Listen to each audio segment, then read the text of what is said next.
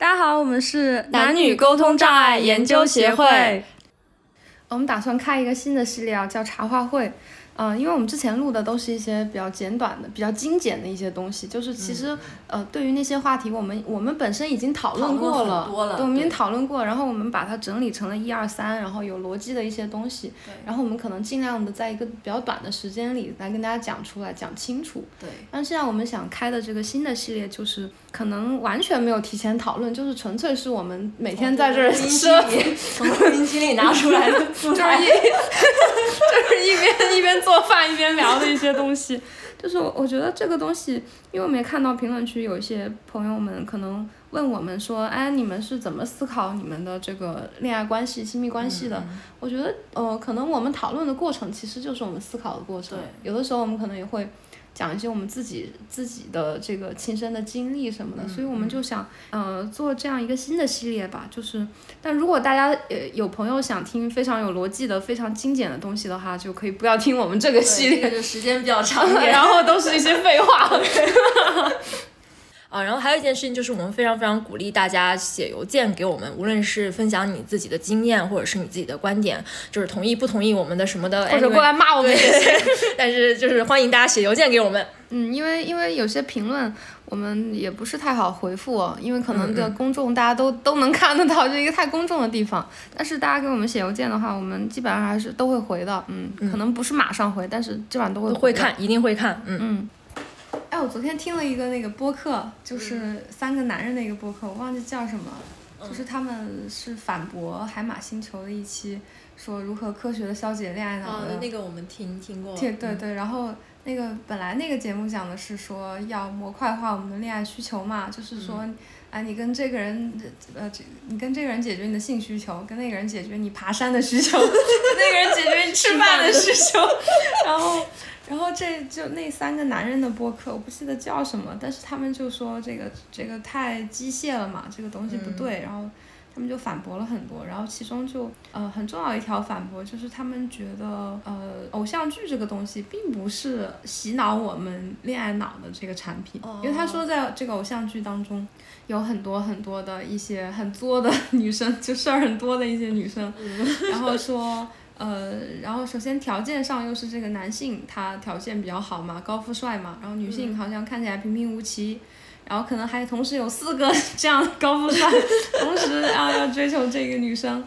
然后他就说，嗯，如果说父权制他要驯化一个女生的话，哦，他他不需要这么麻烦是吧？他不会把你驯化成这样这么难搞的一个人，他会把你驯化成一个非常守女德的一个人，应该去上女德班，不应该看偶像剧。对，就是他觉得这个反倒会提高你的择偶的标准。他的意思是，确实很多男人他就觉得这个偶像剧，哦，把现在女孩都教坏了，现在女孩就变得非常多。他们觉得是偶像剧的锅，嗯，但那首先我我并没有觉，我觉得这个偶像剧里啊，这个女孩用这个对这个男生咋咋呼呼颐指气使的，它只是一个暂时的状态，就是因为因为每个偶像剧它像童话故事一样，它都有一个最终的结局，然后这个偶像剧的结局，或者说我们这个我们这些恋爱脑的这个结局，它在哪里呢？它就是结婚。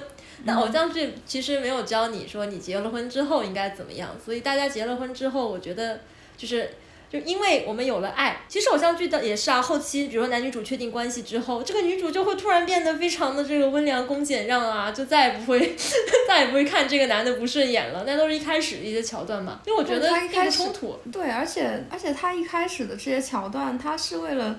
制造一些戏剧张力，就是比如说一开始的时候，这个，哎呀，这两个人不对付 啊，这两个人要打起来了，这个人当演爱情，就非常的 amazing。对，其实是一些戏剧张力的需要。嗯，但你一旦陷入了这个爱情之后，你就没有就没有这些东西了，就还是回归到这个传统的非常守女的对女性的这样一个想象。嗯，或者说他其实，嗯，他他给我们塑造的这么一个形象，其实。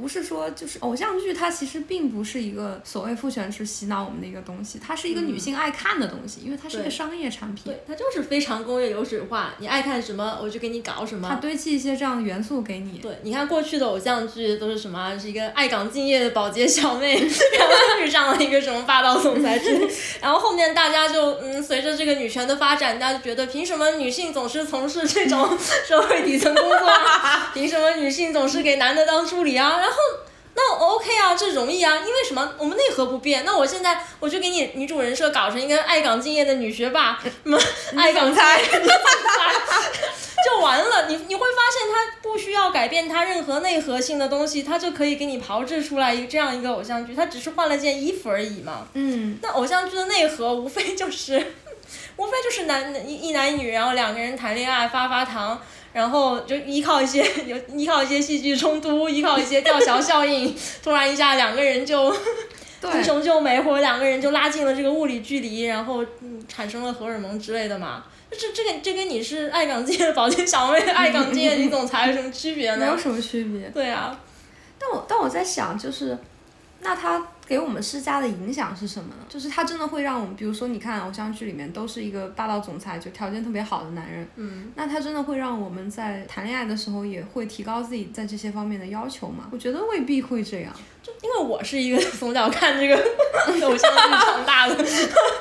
对我的感觉是，我的感觉是因为它毕竟是一个影视作品，就隔着屏幕，屏幕和现实生活是有弊的，所以我们没有必要认为屏幕里面是什么样的，它好像就是对我们的现实生活就有那么大的对对，你看，我们天天在电视上看那么多长得好看的明星，我们也不会觉得身边都是丑人啊，这也不至于啊，就是其实没有那么大的影响。对，你看，比如说我我哎，我们看这个偶像剧，我们看到这里有一个非常有魅力的 霸道总裁，然后我们就会想，我们也想哎。我就想，我想谈恋爱，我磕到了，然后我也想找个霸道总裁。那这个时候，我会把这些人设、这些桥段去投射到我的现实生活中。比如说，我们中学的时候，那很有可能你班里的体育委员，他就是这样一个霸道总裁。就是很多我们也知道，很多女实习生，他会觉得，哎，稍微年龄大自己一点点，然后职位大自己一点点的这个年长的男性，哎，他也是这个霸道总裁。对对对，甚至是那个军训时候的教官。也有很多女性会投射一些霸道总裁的这些影子在他他们身上。对，嗯，然后就是可能有的时候你也会把一些偶像剧里其他的一些你关于你看到的一些关于爱情的元素投射到你自己的爱情里嘛。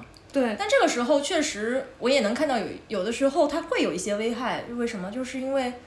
呃，比如说有的时候我们可以看到一男一女，然后这个女生可能她是一个比较恋爱脑，而且你有没有觉得，其实我们平时在说一个人恋爱脑的时候，我们言下之意就是他的另一半，他找的那个对象一点都不恋爱脑。对，如果是对称的就没有那么大我们就不会觉得，我们就或者我们就不会用恋爱脑这种东西不会觉得神仙爱情。对，好磕到了，磕到了，磕到了。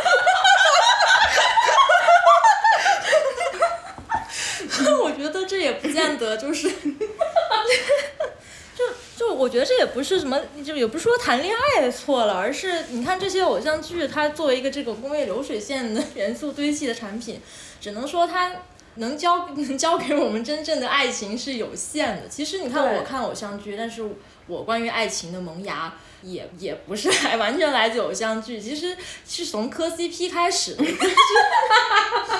不管这个 CP 是从哪里来的，就是有有可能我看偶像剧，我其实没有那么真正的磕到就两个人之间的那种那么明显的性张力啊，那么。那么推拉式的那种关系啊，可能就是我是后面我从一些电影啊或者别的地方，嗯对，就是看看来的。反倒是一些比较比较正的一些剧，就不是那些偶像剧里面。对，反而正剧里面他的审美会比较好一些。对，然后感情戏也好磕一点。嗯嗯嗯。对，但我是什么？我是你不看偶像剧长大的。对，我电视剧也看的很少。嗯。我基本上来自于磕同班同学。有一些这个小男孩长得真的还挺帅的，然后小姑娘长得也好看，就是我就觉得嗯好配，就有那个化学反应。嗯。然后而且当时又是那种真的很很年轻、很青春的那种感觉，我觉得嗯感觉就那个时候会在我心里产生一些，就也是磕 CP 嘛。嗯。也就是说，我们还是要真实的能能够去感受到那种东西。对。嗯。试一下他能录多久？你想，你想，我是从磕班上同学的 CP 开始感受到了这种爱情的张力。那班上的男生也跟我们一起在看呀，他为什么就没有被爱情所洗脑呢？因为男生，我觉得他在有爱情，就他在有爱情萌芽之前，他已经有了性的萌芽。哦，所以我们女生的性的萌芽是比他们要晚的。对，因为我们基本上我们在中学以前，你你没有性的萌芽，没有性的。我觉得他也也许一部分也是被压抑住了。你直到真正开始交往男朋友，你上了大学，然后你男朋友对你开始提出了一些性要求的时候，你才会不得不面临这个问题，才会开始思考这个问题。然后就是，那他先有了性的萌芽，再再有这种磕 CP、磕 CP 的感觉的时候，嗯，他就会觉得，他甚至会觉得性爱是可以分离的。嗯，就可能他先有性的萌芽之后，他对自己有一个什么样的性偏好。在性在性生活上喜欢什么样的女生，他形成了一种偏好。但他后来很多人又有了爱情的萌芽之后，他发现我爱情我喜欢的这个女生，她好像并不是我 想象中那个嗯 那个性幻想的对象的样子。嗯嗯。所以一切的根源是因为我们的性的这个性的觉醒太太太太晚了吗？哎，为我还是不明白为什么我们我们对于爱情，你看我我不看偶像剧，我就我就只是磕 CP，磕班上的 CP，然后我就我就感受到了一些爱情的张力，然后我就变成了一个恋爱脑了吗？我觉得不会，就是他们中间还有很大，不是都要因为因为因为我想的是啊，就是你看我们我们从根本上讨论的问题还是到底这个恋爱脑是谁给我们搞出来的？嗯。首先，它肯定不是这个叫做父权制的东西，因为这个叫父权制的东西，它不是一个人，它不能生产这个东西，它 不是一个决策主体，不是一个生产者，对，它不是一个意识主体，它不能说他去做，他不是一个东。他不是一个可以做决定、可以做事情的一个人，嗯，所以他一定不是不是这个东西搞出来的，而是而是这个东西已经存在了，我们管它叫父权制嘛。所以那是谁在搞呢？谁在搞呢？到底谁在搞这件事情？我我我是这么理解的，我觉得恋爱脑，首先我们定义一下恋爱脑，它其实就是，我觉得啊，我比较直观的讲，就是说谈恋爱。谈到最后，你觉得我跟这个男人发展爱情之后，你就觉得我接下来的归属就是，呃，王子和公主要过幸福的生活，我们要结婚，我们要给他，我要给他生个，也就是说，这个时候我们就是要回归到那个很传统的婚姻生活当中去，你就该生孩子生孩子，该带孩子带孩子，他一定是要往这条路上去走的，就对吧？嗯。但如果我们这样定义恋爱脑的话，我们会发现。其实是什么？就是那条很传统的婚姻道路是自古以来就有的。我们先有了那样的东西，然后呢，我们有了恋爱。就是这个偶像剧的鼻祖，我觉得你中国近代的话，其实是可以追溯到亦舒那个年代。就亦舒就是一个 写这种青春疼痛文学鼻祖，那还是民国时期。你看他写的那些故事都是什么呢？就是每个女孩最后，如果她真的碰到了她的爱情，她一定是会回归到那个传统的婚姻生活里的。她，她没有在其他方面的困惑，她没有现代女性，我结婚之后什么时候生孩子，我职业发展怎么办？她没有这样的困惑，所以结婚就是她最大团圆的结局。只不过呢，就是那个时候大家有了爱情了，大家觉得之前的女女性太封建了，你嫁人，嫁的时候才不知道，才还不知道你老公长什么样子，而现在呢，我有了爱情了。就是它是两个完全割裂的东西。对，我有了一个嫁人的充分的理由。哦，我这么这么讲，我明白了。其实它是这样的，因为因为婚姻对女性的这个所谓的压榨，它一直是自古以来就有的。它是一个一个可以说是一个经济关系。对。它从封建封建帝制就已经一直是有的这么一个东西。然后呢？但是以前女性她是没有一个理由的，没有一个充分的理由的。对。但现在我们进入这个新世纪以后，然后我们有这个呃所谓的这个恋爱自由啊，自由恋爱这个东西出现之后。然后我们就会说，我们是为了爱情走进婚姻，它其实就是找了一个借口。对。但是这个事情是自古以来就存在，但是爱情其实是后来才诞生的。也就是说，如果我们以那个封建社会的那种婚姻、女人的幸福状况为 benchmark，爱情其实事实上就是提升了你在婚姻当中的地位。对，因为因为你有爱情了嘛，你你嗯，对方肯定更愿意听你说话了嘛，跟一个完全封建的那种婚婚姻来比是有区别。相对来说，你就会过得更好一点。基本。上包括我们小的时候那些 零几零几年的时候那些电视剧，它呢也那个时候女权没有那么的兴盛，所以它的它的内核也是最终的终点还是要回归到这个传统的婚姻生活中来的。只不过就是后来它，所以我说偶像剧其实它一直大家的主要 focus 在女主，还是因为我们女性看这个女主之后，我们随着女权的发展，我们就会对这个女主的这个人设有更高、更高、更丰富的要求。但它始终是一些很表象的，比如说现在我们就要求，嗯。因为我们不可能不想生，想晚一点生孩子啊。我们对职职场上有一些 concern 啊，哎，我上去给你加加加加进来，就一点一点的把这些东西加进来。但加完了之后呢，就是没有人，我们始终没有办法对这个结婚这件事情做出任何反抗的东西。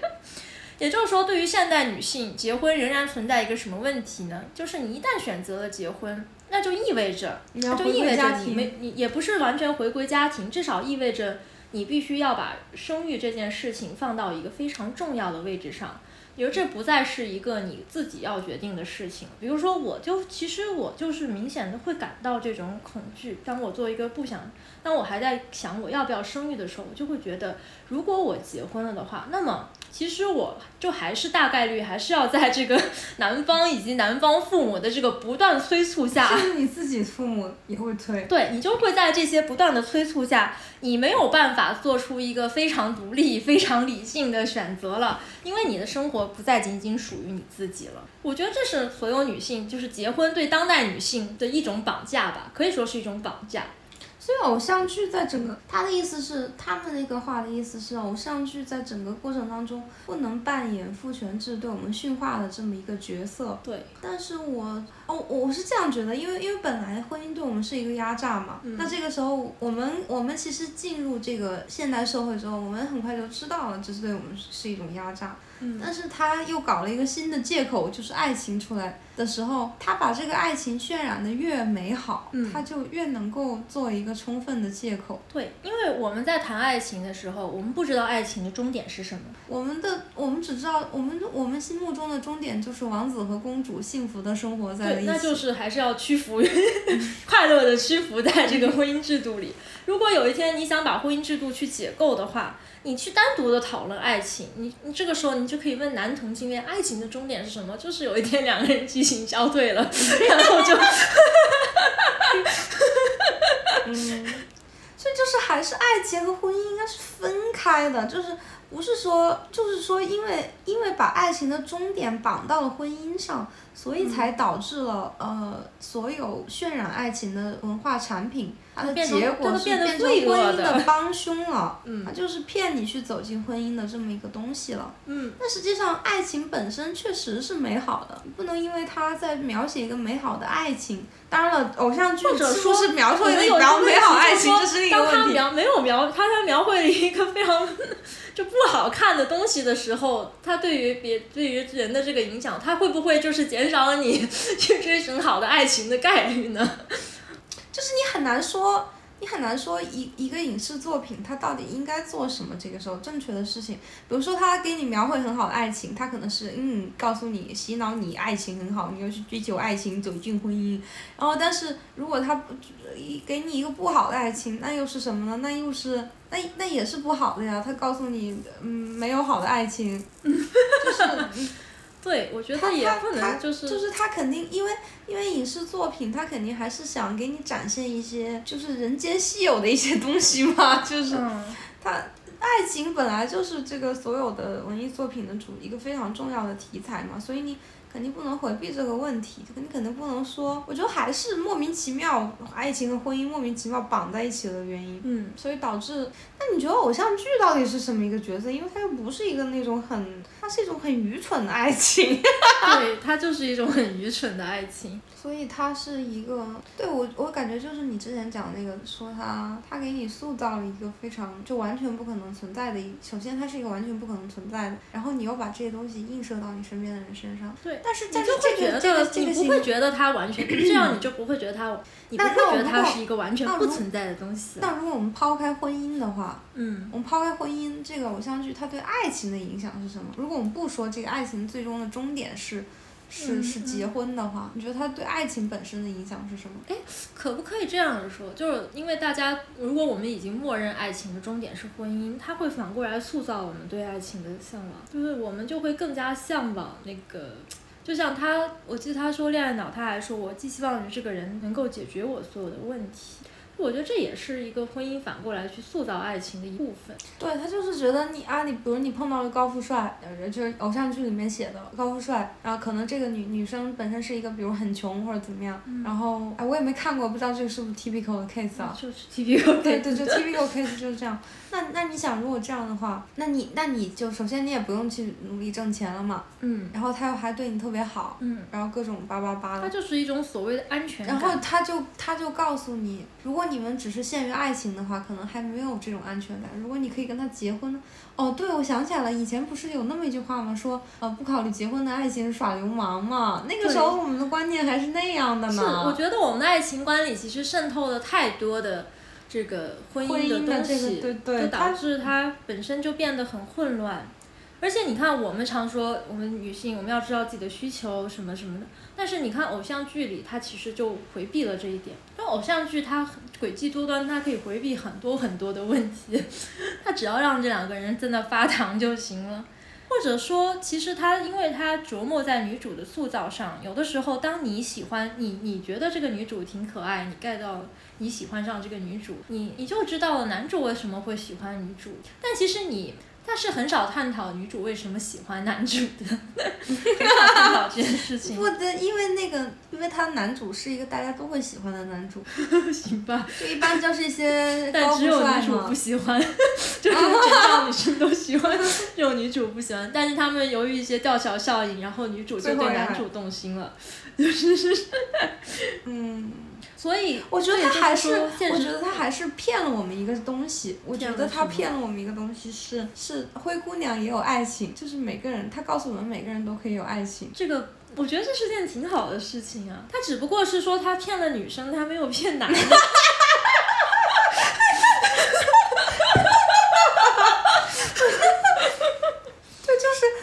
跟一个男的之间有爱情，有很重要一点是你相信你们之间有爱情，他也相信你们之间有爱情吗？对呀。而且你知道他相信，他让你相信吗？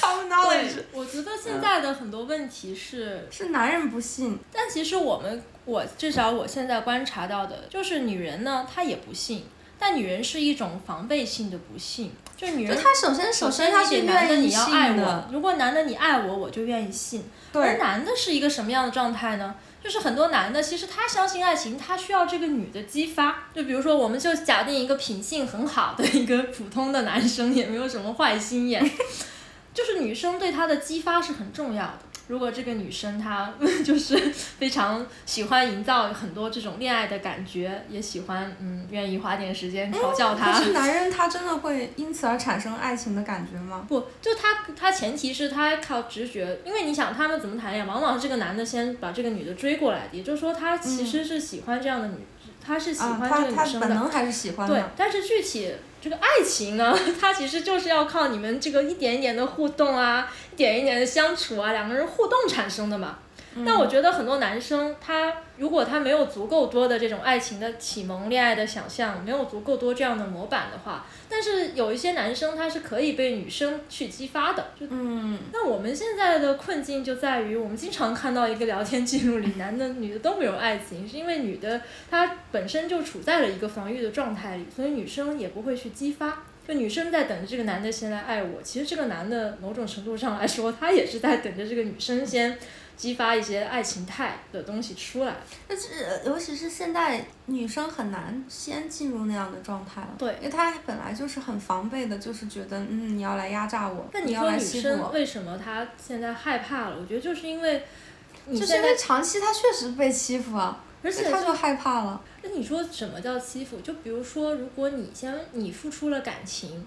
然后对方没有付出感情，这个时候我们怎么看待这件事情？你就会觉得自己好傻，你就觉得自己 被欺负了，是吗？我就是觉得不投入感情是一种怕输嘛，这我之前也总结过的，就是你有很多时候不投入感情是就是一种自我防御，就是就怕输啊，不想好像显得自己很傻。但是有没有一些社会上的原因，就是一些 general 的原因？比如说我在想，可能就是因为恋爱是要耗时间的，所以它就使得它对女生来说，它变成了一种比较奢侈的东西。因为时间对很多女性来说对，因为因为女性有奢侈的东西。对，因为女性有这个生育年龄嘛。所以他说是之单膝有可脱衣，女之单膝不可脱衣。对啊。觉得某种程度上就是那么封建、那么封建的社会，它就是。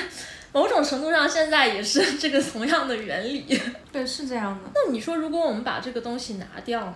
就它是不是就是，如果仅仅是恋爱的话，它完全可以是一个更加平等的事情。嗯，因为它本身就得有来有往。对，我觉得把爱情和结婚拿掉之后，有很有很多重要的意义。一是。一是你刚刚说的这个女性就更不受限于这个年龄了，她就更不害怕说啊我我在你身上耽误时间了这样的，这样的一个概念了。二是就像你说的，我我不要在这个人身上去寄予获得一些，就是寄予太多的关于未来的希望。对，其实这个就是你的人生希望啊，是你未来几十年怎么过，嗯，是你的人生希望。但这个这套真的太先进了，就是你真的要把它分开。哎，我发现很多男人，就包括他们这个播客，很多男人也是，他们在谈论平权、谈论爱情的时候，他们其实就是仅仅在谈论爱情这个东西，他们没有意识到，对，尤其是对现在的女生来说，爱情可不仅仅是爱情，就是因为就是在这里。嗯。你看，他们觉得那个，他们听那个模块化之后，他们觉得那个很很，他很生气，他们觉得，觉得怎么可以这样，就感觉他们也是一个。他们向往爱情的他们也是向往爱情的，我听出来了。就感觉他们就是很向往爱情的男性。嗯。所以他肯定就会听到这样的东西之后会很不舒服嘛。嗯。男性他，你看男性他对爱情的理解，他也是，他就是其实他止步于此，他完全不会想后面的事情。你当然了，大家在这个层面上想，其实你很容易就得出来。爱情很美好，然后女性在爱情里其实地位非常高，甚至很多女性在爱情里是在控制男性的这个结论。嗯，他们好像真的就是，我想了一下，他们好像就是只停留在这个爱情这个层面在讨论。很多男人在讨论平权的时候，他就把这个概念就偷换到爱情里了，然后就说你们骑到我们头上来了，我们要我们要当舔狗。对。哦，或者说男性，你看他恋爱，我觉得这也是男性恋爱脑的一种表现。他认为爱就可以解决一切问题。那你们之所以有父权压榨是，这样他觉得是因为你们之间没有爱，或者他觉得是爱可以解决你的一切问题，他不需要被这个爱解决，因为他本来就是占便宜的。就是这样的，他就是这么想的。他说：“嗯，你有这么多问题，那那我爱你不就都都迎刃而解了吗？”嗯，有毒。就是男的本来就认为两性关系都是女的在这里提出制造问题，家务也是女人发明的。对。哎，其实偶像剧，我我觉得有一个很有意思，他他虽然一直被诟病，他说你们这些偶像剧。如果你要批评他的话，你说教大家恋爱脑，不教不教女性要努力挣钱。哎，但是你看，其实那些偶像剧的女主，我说她都是一个爱岗敬业，她只是抹掉阶级，不管她是干什么的，不管她是保洁小妹还是什么总裁女总裁，她其实都要塑造一个很努力、很积极向上、努力工作、爱岗敬业的这么一个形象嘛。也就是说，你也不能完全的这么去批评她。如果我说我们要全盘的从偶像剧里去接收东西。那这种好的东西也应该接收啊，对吧？努力学习女学霸这种，就是对吧？所以我觉得偶像剧它其实也不是一个，我没有觉得首先女孩子从偶像把偶像剧当成自己的人生指导。对，偶像剧它是一个。首先，它既不是一个父权制拿来驯化我们的东西，也不是一个女性完全把它当自己生活映射的一个东西。它是在这么一个父权文化构建下，女性生产出来的女性爱看的东西。女性对爱情的像，女性的爱情对，它是一个商商业化的一个一个东西。那它必然就是你爱看嘛？你你觉得你你脑海中是这样的东西吗？所以它就是一个。它其实也可以说，它是把你的。爱看的一些元素的堆砌。嗯，如果你因为你肯定也不想看一个人好像好吃懒做啊，怎么怎么样，就只只只只会攀附这个男人，那这种东西也不爱看嘛。那大家现在又看爱看那种女强人呐、大女主啊，但是也不就是看个爽吗？就是就觉得很爽。你喜欢我就给你安排上，现在就没有保洁小妹了，被人骂死了。换成女总裁，你现在全是女总裁，所以我我我我不知道，虽然我不我不知道大广大的观众到底是，但是我从我的角度出发，我觉得我在看这个剧的时候，我的重点还真就放在这个男女主嗯鸡有没有鸡西感上面了，就我只关心这个东西。我还是觉得很奇怪，就是当我们每次说什么东西是什么东西洗脑我们的时候，我还是在想这个为什么会不对称。难道这种真真的有这么的隐形吗？就是比如说我受到教育和男性受到教育为什么会有一些不一样？但是这个东西真的有隐形到是我现在总结不出任何具体的东西吗？我觉得还真的总结不出来具体。比如说，我觉得我们对这个婚姻家庭的这些想象，我觉得还真不是来自影视剧那些对我们的影响太 minor，我觉得就是来自于你。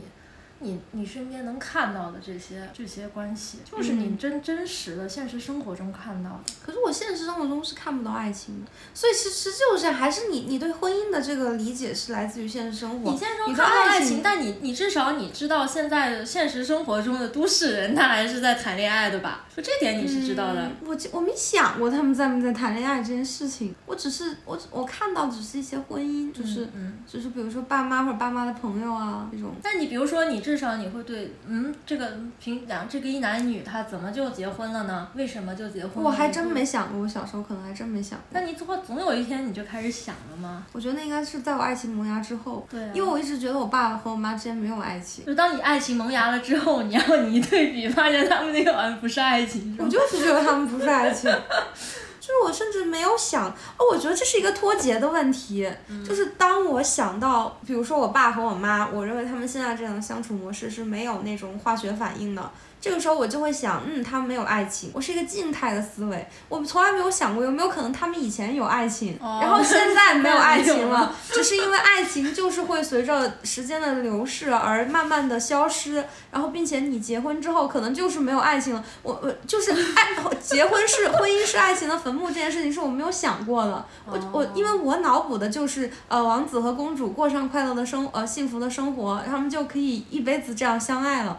就是我，我其实在我爱情萌芽的阶段，我我是这样想问题的。哦，哎，有没有种可能？我觉得可能每个人就是让你真正让你萌芽的那些作品，他们的观念其实对你的影响反而是很深的。比如说我在小的时候，我根深蒂固的观念就是就是围城。哦，还有那种就是那种，因为那都是我妈爱看的，就是张爱玲那种，就是什么？她说你这个穿红衣服的女人再美，日子久了不过是墙上的一抹蚊子血。她这个她这个白玫瑰再好看，日子久了就是衣服上粘的一粒米饭。所以你你你其实接触的还是一个比较，就是都是这种类型的。嗯。所以这样的话，那对你来说，其实你一直就是有一个，就是你知道婚姻走进婚姻之后会有一个，对我就是这么认知的。对我小的时候，他就奠定了我这种认知。嗯，那那如果是这样的话，那其实对你来说，其实爱情和婚姻其实是分的比较开的。嗯，是。但你怎么去理解这种关系呢？你会觉得我其实不理解，所以我也是后面通过我。看一些别的电影啊，或者是我自己亲身去体会，我就是自己慢慢体会，就是我没有办法，就是其实我自己没有真的谈恋爱或者没有真的磕到西西的时候是不理解的。你没有那么恋爱脑，就是你不会想说我用这个爱情去解决去解决我人生的问题，其实。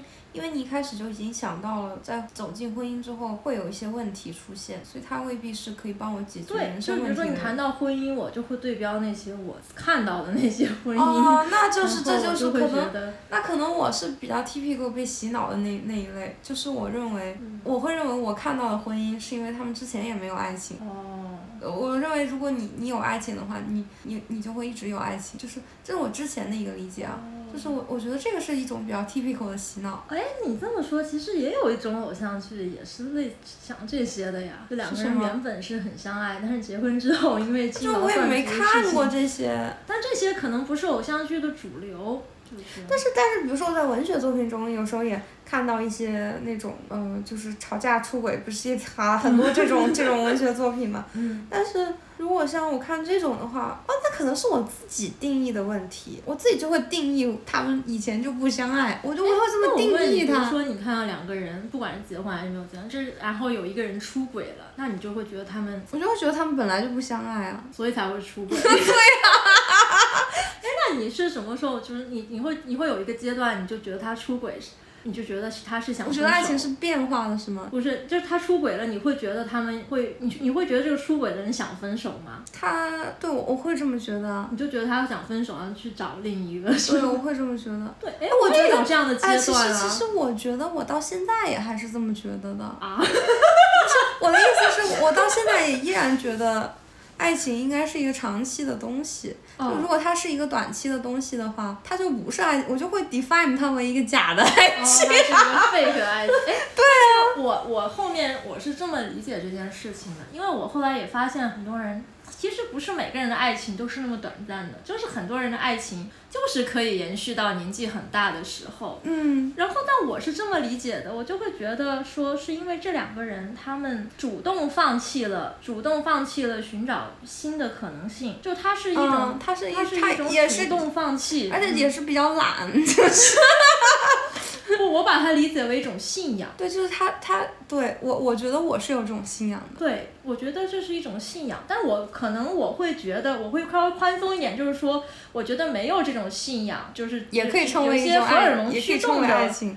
我我我其实对这个东西的一个定义是这样，我觉得两个人有来有往，互相能感受到对方的这种这种化学反应，我觉得就很可贵，因为现实是大部分人都是没有有来有往的，没有达到，大部分人都根本不熟，就根本不熟，就我经常觉得一对情侣，嗯。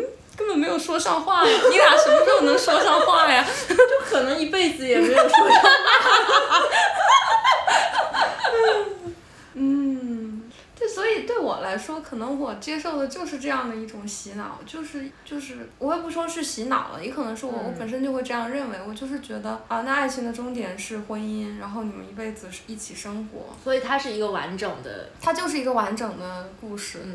所以，我我对我我，但是我现在为什么他还在录呢？嗯，他录的也挺久的，以后可以每天就把这个开着，从你做饭开始，就一直开着。